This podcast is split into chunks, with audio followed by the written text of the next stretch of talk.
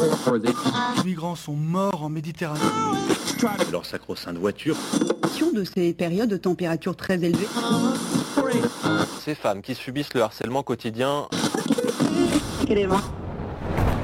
On peut faire tellement plus. Peut-être sauver ce monde. So Good Radio. 10 minutes, pour sauver, le monde. 10 minutes pour sauver le monde. La quotidienne info de So Good Radio. C'est l'été, mesdames, messieurs, vous êtes bien sur So Good Radio. Il fait beau, il fait chaud, un peu trop d'ailleurs, mais rassurez-vous, comme Atlas qui tient le globe sur ses épaules, vous n'êtes pas seul pour sauver le monde cet été. Pour mater les méga feux, éteindre les canicules, convaincre aussi votre voisin banquier de changer de taf, accordez-nous 10 minutes, promis, on vous donne de quoi sauver le monde. Et pour euh, le sauver, ce foutu monde, on vous propose cet été une série d'entretiens avec des gens qu'on aime bien. Artistes, des spécialistes, des penseurs, des humoristes, des activistes qui vont nous donner leur regard sur l'actualité, ce qu'ils feraient par exemple en 10 minutes pour euh, sauver le monde. Vous allez voir, c'est top. Aujourd'hui, c'est Mathieu Kittling qui vient causer avec nous. Bonjour Mathieu. Bonjour. Ça va? Très bien, très bien. Ça va, t'es bien installé parmi nous euh, c'est nickel. euh, Ravi de te recevoir pour cette saison d'été, Mathieu. Tu es directeur de Témoins Polaires. C'est une structure qui organise des expéditions scientifiques bah, jusqu'au pôle, en voilier, mais qui sensibilise aussi des jeunes au climat, on va le voir. L'idée, c'est qu'ils s'émerveillent, qu'ils mesurent la fragilité des pôles et que de retour chez eux, ils deviennent des acteurs euh, du changement. Je parle sous ton contrôle, hein je dis pas de bêtises C'est exactement ça. Top. Ensemble, on a 10 bonnes minutes pour sauver le monde. C'est parti. 10 minutes, 10 minutes pour sauver le monde. So Good Radio. So Good Alors avant de rentrer dans le vif du sujet, un petit mot sur Témoins polaires donc, que je viens de présenter Mathieu. Euh, à quoi ça va ressembler? Vous allez faire votre première expédition scientifique début de 2024. À quoi ça va ressembler? Et c'est quoi ce côté éducation aussi que vous développez avec les enfants? Alors tout à fait. En fait, nous, ça fait même déjà trois ans qu'on existe et on a vraiment commencé nos activités il y a deux ans. On a pu sensibiliser bah, en fait euh, 30 000 élèves en deux ans, donc ce qui est assez énorme. Et donc on a vraiment commencé par l'éducation. Et notre format un peu spécial, euh, enfin, qui peut un peu être différent des autres, c'est ce positionnement qu'on a choisi, qui est celui en fait de bah, sensibiliser par l'émerveillement et aussi par la prise de conscience, les solutions et la compréhension du climat. Et ça, c'est vraiment notre choix. Et nous, l'émerveillement, l'émerveillement, on l'a, on l'a un peu trouvé, notamment avec deux grands prismes. Le premier, c'est celui de trois mâts. Alors forcément, euh, qui n'est pas surpris devant un trois mâts ou même émerveillé. Tout de suite, on a l'imaginaire qui, qui, qui, euh, bah, qui est tout de suite embarqué. Un trois mois, donc un voilier. Un trois mâts, un voilier, exactement. Les enfants embarquent. Exactement, et, et du coup, les, les jeunes peuvent venir sur le 3 mâts qui reste à quai. Et là, on a développé des ateliers qui permettent de sensibiliser les jeunes pendant des sessions de 3 heures pour émerveiller face à, en fait, justement, toute la magie des régions polaires. C'est notre deuxième axe d'émerveillement. Et comprendre en fait qu'est-ce que c'est que ce dérèglement climatique dont on parle tous les jours, c'est pas forcément évident pour tout le monde. Et puis surtout en fait essayer de avoir des solutions concrètes à appliquer dans notre quotidien, tout ça de façon ludique, immersive et interactive. D'accord, donc ça c'est la partie éducation avec les enfants. Les enfants qui ne partent pas en expédition polaire comme je le pensais il y a encore quelques heures. Mais par contre, il y a bien, il y a bien une expédition qui va se préparer en 2024. Et tout à fait. Et l'expédition sera pas sur un 3 mâts parce que c'est un peu trop coûteux. Ce sera plutôt sur un voilier d'expédition, un, un- un voilier tout-terrain qui s'appelle Atka et qui partira alors normalement plutôt dans l'Arctique en Arctique. 2024, donc l'été prochain. Combien de temps ça va durer? Normalement, l'expédition, c'est au moins 3 mois quand même parce que bah, déjà, il y a le temps d'y aller, le temps de revenir. Et puis sur place, il faut rester un peu pour pouvoir faire les mesures dont on a besoin. Et toi, tu as déjà visité euh, les pôles Tu as déjà visité l'Arctique ou l'Antarctique? Alors, euh, question piège. Terrible.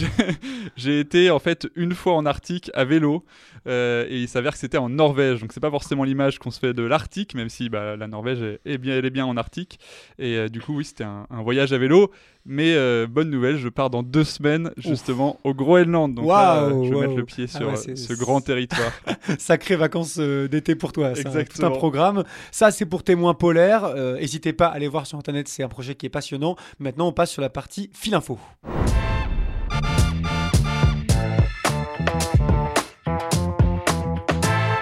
Dans l'actualité, tu t'en doutes, Mathieu, on parle souvent d'infos euh, anxiogènes. hein. Wagner, la Russie, l'Ukraine, la retraite à 64 ans, la coupe de cheveux de Donald Trump. Nous, à ce goût de radio, on aime bien parler bah, du verre à moitié plein. Témoin polaire, ça rentre vraiment dans la cible. Mais si on la joue un peu plus actu, est-ce que tu as une info, toi, en 2023, qui t'a tout particulièrement donné de la force, qui t'a donné la pêche? Eh bien, tout à fait. Il y a une info, notamment, c'était le, le rapport de l'ONU qui estime qu'en fait, la lutte contre le réchauffement climatique va sûrement générer plus de 18 millions d'emplois. Et ça, c'est absolument génial parce que ça permet de montrer, en fait, que bah, tout ce grand sujet, ça nous permet de re- repenser le monde comme, euh, comme il est et finalement de, de voir toutes les opportunités aussi qui existent par rapport à ce nouvel enjeu qui arrive demain. Et ça, c'est absolument génial, je trouve, parce que ce monde, bah, finalement, on doit le redessiner, on doit le, le repenser, et forcément, bah, du coup, ça mène à plein de nouveaux emplois qu'on ne connaît pas encore aujourd'hui, qui sont à découvrir, et du coup, euh, plein de belles choses à, à voir demain. Donc 18 millions euh, d'emplois en France qui seraient créés. Non, Alors, en serait plutôt 18 millions, je crois que c'est dans le monde. L'ADEME, le euh, en, en France, c'est bien plus réduit, mais, mais, ça reste quand même. milliers, euh, euh, ouais, quelque chose comme ça. fait. Et alors, c'est des emplois, donc euh, ça peut être dans les énergies renouvelables, j'imagine, la rénovation de logements, Ah bah, en fait. C'est ce que je dis aux élèves quand, quand je les rencontre, mais en fait maintenant tout métier peut avoir un volet environnemental, qu'on soit boulanger, serrurier, qu'on travaille en haut d'une tour à la défense, tous les métiers aujourd'hui en fait bah, auront besoin de ce volet environnemental.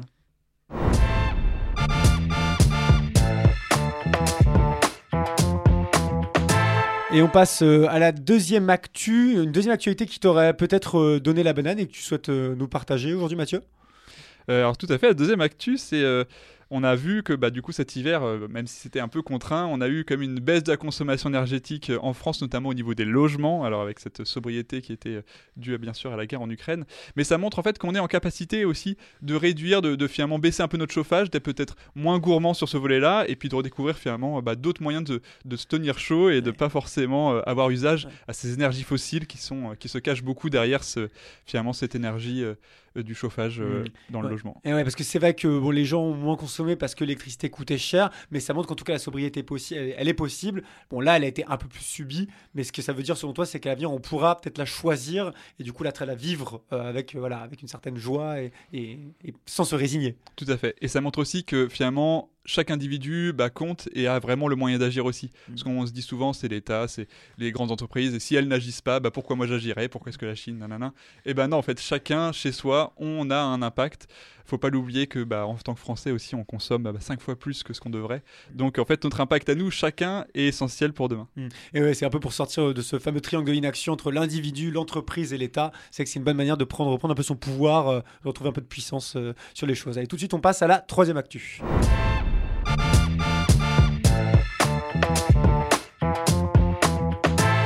Tu parlais de gourmandise en énergie. Nous, on est très gourmands à goût de radio. Et donc, euh, si tu as une troisième actu à nous partager, ben écoute, c'est avec plaisir, Mathieu.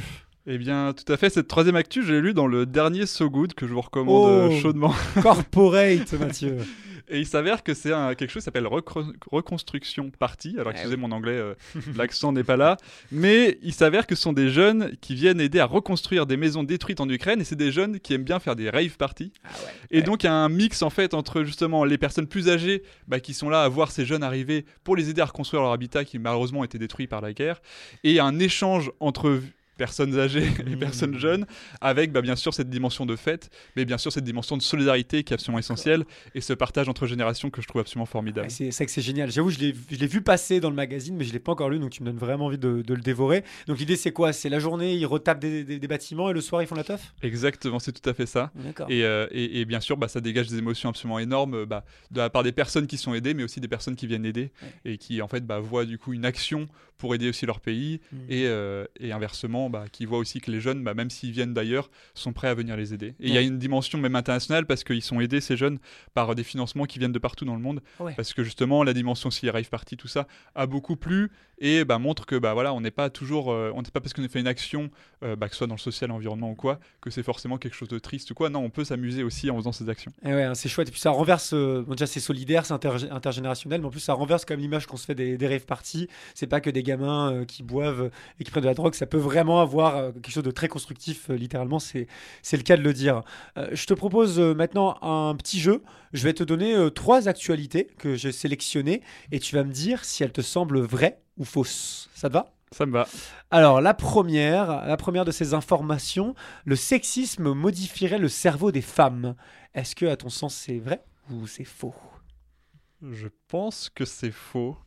Eh bien, écoute, figure-toi que c'est vrai. Ouais. Visiblement, il y a une étude qui est parue euh, dans PNAS euh, il y a pas longtemps. Habiter dans un pays sexiste, quand on est une femme, changerait en effet la structure du cerveau, euh, la rendrait un peu différente de celle des hommes. Et en fait, ils ont pu le comparer entre certains pays où il y avait beaucoup de sexisme et d'autres où il y en avait moins, euh, ou en tout cas très peu. Et visiblement, il y a quelques sillons dans, dans le cerveau, certains placements neuronaux qui seraient pas tout à fait les mêmes. Voilà, donc c'est que c'est un peu contre-intuitif, mais comme quoi il peut y avoir une, une incidence sur la plasticité du cerveau à travers le sexisme. Ça en dit long sur la puissance du patriarcat. Deuxième, euh, deuxième question dans ce quiz, la Banque Populaire vient d'annoncer qu'elle n'investirait n'investirait plus dans les énergies fossiles à partir de 2025. Est-ce que c'est vrai ou c'est faux? Euh, J'espère que c'est vrai. Ah malheureusement, malheureusement c'est faux. Un peu diabolique de ma part de tourner l'info comme ça.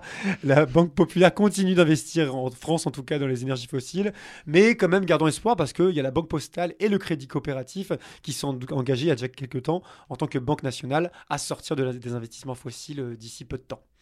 Troisième question, euh, certaines mouches souffriraient de dépression face à la mort de leurs congénères. Vrai ou faux? Eh bien, ça, j'ai envie de dire que c'est vrai, parce que euh, j'imagine que bah, les animaux aussi ont finalement beaucoup plus de tissus sociaux que ce qu'on le croit, et que leurs interactions, en fait, bah, sont totalement différentes des nôtres, mais euh, pas inexistantes pour autant. Ouais, tout à fait, très pertinent de ta part. euh, on, peut sortir un petit peu de l'anthropocentrisme en ayant ce genre de réflexion. Être exposé à la mort de leurs congénères réduirait l'espérance de vie des mouches du vinaigre. En tout cas, ils ont fait le test sur cette, espèce de mouche-là. C'est des résultats qui pourraient aider, visiblement l'avenir, à aider les soldats qui souffrent de stress post-traumatique. Donc c'est plutôt, euh, plutôt pas mal.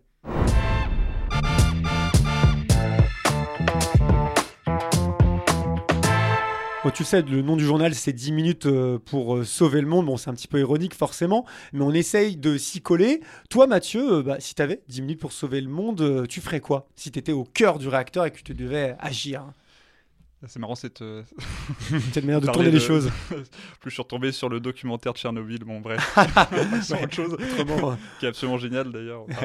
Euh, non, bah alors pour répondre à cette question, euh, je pense plutôt citer en fait un jeune que j'ai accueilli, euh, un jeune de primaire que j'avais accueilli, donc il avait, je pense, aux alentours de 9-10 ans, et qui m'avait posé euh, la question de façon la plus euh, bah, transparente et honnête qui soit. Il m'a dit mais, mais finalement, pourquoi est-ce qu'on met pas tous les énergies fossiles dans une fusée qu'on enverrait dans l'espace comme ça plus personne peut les utiliser?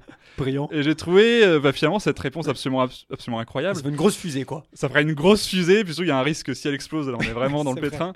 Mais, euh, mais je pense que, de façon un peu plus sérieuse, moi j'aimerais bien, comme vœu en tout cas, me dire que j'aimerais que toute personne puisse s'émerveiller devant n'importe quel élément de la nature, parce que je suis convaincu que si on arrive à être émerveillé par la nature, bah, on arrivera aussi à comprendre pourquoi est-ce que c'est essentiel de la protéger, et je pense pas que retirer la chose qu'il ne faut pas utiliser soit vraiment la meilleure solution. Ouais, ça fait pour ça cette superbe phrase euh, de Cousteau on ne protège bien que ce qu'on aime. Je vois que ta caisse, tu la connais, et on aime bien que ce qu'on connaît. Et là-dessus, que l'émerveillement, c'est un levier de mobilisation énorme. Ouais. Et ben moi j'en suis absolument convaincu. Eh ouais. Alors, dernière question pour euh, ce fil info. Euh, si tu devais choisir un, un super-héros pour changer le monde, est-ce que tu serais euh, plutôt Iron Man, euh, Tortue Ninja, euh, Batman Euh, Est-ce que tu en choisirais un parmi tout cela ou pas du tout? Alors euh, j'avoue que beaucoup de super-héros sont quand même très américains. Ouais, c'est c'est un peu le Et risque. du coup, euh, en me posant un peu plus la question, je me suis dit, bah, c'est un peu bateau, je sais, mais, mais, On est mais tous- finalement, on est un tous un peu des super-héros au fond de nous. Ouais. Et je pense que chacun a un peu son super-pouvoir et, et ses super-capacités aussi à, à faire des choses bah, qui soient utiles pour le monde. Et, et comme aimait à le dire Jean-Baptiste Charcot, qui est un personnage qui nous inspire beaucoup, qui était un médecin explorateur du début du siècle, à ne pas confondre avec celui qui a trouvé la maladie de Charcot, qui était Ah son oui. père. Enfin, bref. Euh, il, il disait justement, bah, je veux faire œuvre utile. Et ça, je trouve ça très beau. Finalement, c'est tout simple. Mais voilà, faire œuvre utile, je pense qu'on peut tous le faire. Et ça, c'est absolument génial de, de pouvoir y arriver. Ouais, faire œuvre utile, c'est le bon mot pour la, la- la fin de ce fil info. Tout de suite, on passe au peigne dans le maillot. Viens voir un peu par ici. Le peigne J'ai une bonne nouvelle pour toi. dans le maillot. Le peigne dans le maillot. Tu connais ou pas l'expression euh, le peigne dans le maillot? Ben non, je connaissais pas.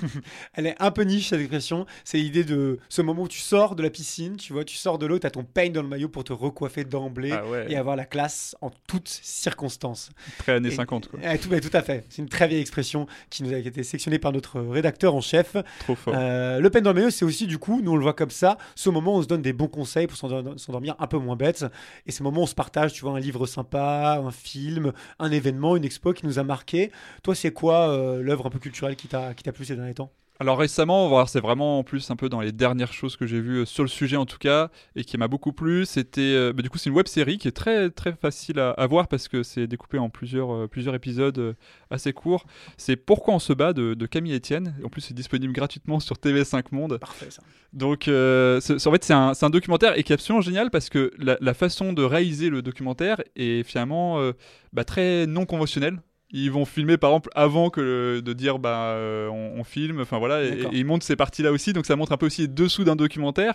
Et je trouve que c'est très euh, très nature. Ils vont à la rencontre de, de quatre grands spécialistes euh, et qui montrent un peu leur vision des choses et c'est absolument génial. Et c'est mêlé bien sûr à une partie aussi artistique qui rend bah, la chose assez poétique.